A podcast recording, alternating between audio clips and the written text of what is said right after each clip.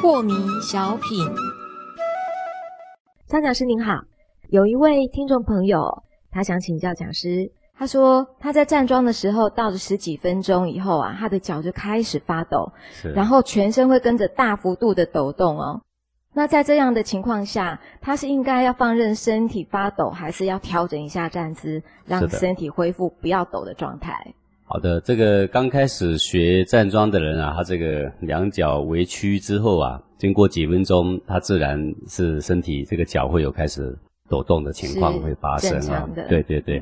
但是呢，只要站过个半个月之后或一个月之后的人啊，他就会显得非常的定静啊。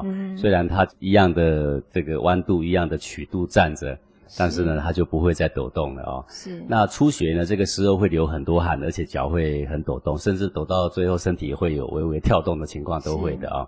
那么这个是非常正常的，而且是非常好的现象。那流很多汗，各位也不用担心。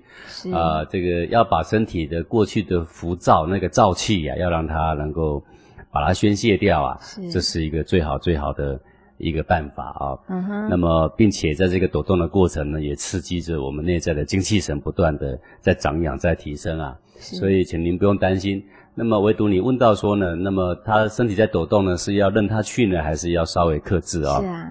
那这里我要提一下，就是，呃，不可以有助长的情况。比如说，他抖个三分，你故意用意念助长他，让他到七分，抖得更大。对对对，呃，或者他觉得抖起来比较舒服，然后他就要刻意用意念去导引他，这些是不可以的。是。那你可以稍微的克制一下，比如说你身体抖得很厉害，你可以约制一下，不要让它太大。嗯。哦，那身体的动作不适合太大，太大的话呢，影响了我们。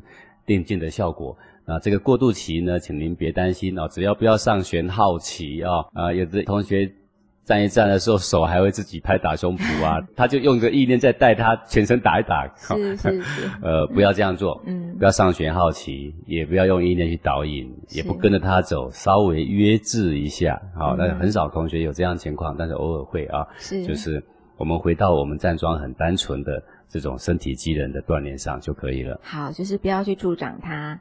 那过一段时间，它自然就会回到它自己身体应该有的律动。对，像有时候同学问我说：“老师啊，我站桩，可是我脚很酸，怎么办呢？”哎，这哪有怎么办？就让它酸嘛，它酸过一阵子就不酸了嘛。所以嘛，这是你必须经过的锻炼。